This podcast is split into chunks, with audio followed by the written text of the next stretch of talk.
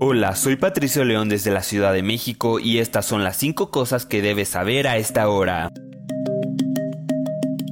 Según el equipo de prensa que viajaba con el presidente de Estados Unidos, Joe Biden, el mandatario se refirió con insultos al presidente de Rusia, Vladimir Putin, y lo tachó de loco en un acto de recaudación de fondos este miércoles en San Francisco. El presidente añadió que siempre tienen que estar preocupados por un conflicto nuclear, pero que la amenaza existencial para la humanidad es el clima. En respuesta a los comentarios de Biden, el Kremlin los calificó este jueves de enorme vergüenza para Estados Unidos. Biden también criticó los comentarios del expresidente Donald Trump en los que comparaba sus problemas legales con la muerte del líder opositor ruso Alexei Navalny. En marcado contraste con Biden y otros líderes occidentales, Trump, el aspirante favorito para la candidatura presidencial republicana, aún no ha condenado a Rusia o a Putin por la muerte de Navalny.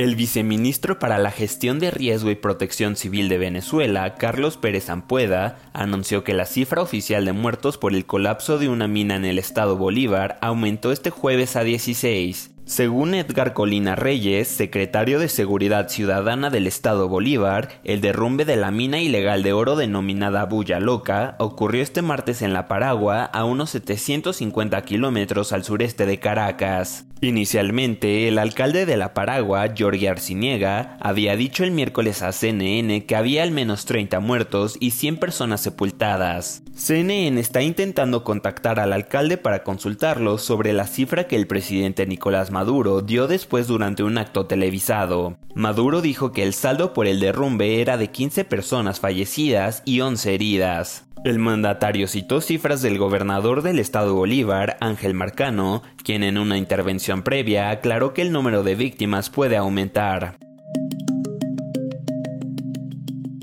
La Fiscalía de Chile abrió este miércoles una investigación por el secuestro de un ciudadano venezolano, informó el subsecretario del Interior, Manuel Monsalve. El carácter de la indagatoria es secreto con el objetivo de resguardar la integridad de la víctima, y por esta razón no es posible dar detalles del caso, como la identidad. Monsalve dijo que el secuestro ocurrió en la comuna de Independencia y añadió que el gobierno pidió a la Interpol emitir una alerta por el caso, además de reforzar la vigilancia policial y militar en los cruces fronterizos. Consultado sobre la posibilidad de que el secuestro fuera realizado por fuerzas venezolanas, un señalamiento que activistas hicieron por la mañana, Monsalve respondió que es completamente prematuro llegar a una conclusión y que por ahora las pesquisas deben desarrollarse. El servicio de ATT estaba interrumpido para muchos de sus clientes en la mañana de este jueves en Estados Unidos, lo que los dejó sin poder realizar llamadas, enviar mensajes de texto ni acceder a Internet. Según el sitio de seguimientos de servicios digitales Down Detector, más de 73.000 clientes de ATT reportaron interrupciones. Esto no es una cifra total, solo rastrea las interrupciones reportadas. Aunque los informes de cortes disminuyeron un poco a las 5 de la mañana, hora de Miami, se recuperaron a las 7 a.m. y continúan aumentando. ATT reconoció que tenía una interrupción generalizada, pero no dio a conocer el motivo de la falla de su sistema. La Coordinadora Nacional para la Reducción de Desastres de Guatemala informó este miércoles a través de un comunicado que se produjo un incendio forestal en el volcán de agua en Zacatepeques. Las autoridades añadieron que cuerpos del ejército y los bomberos se encuentran en el sitio combatiendo el fuego con el apoyo de un helicóptero que realiza descargas de agua en el área. Las autoridades no han reportado heridos o muertos por el incendio.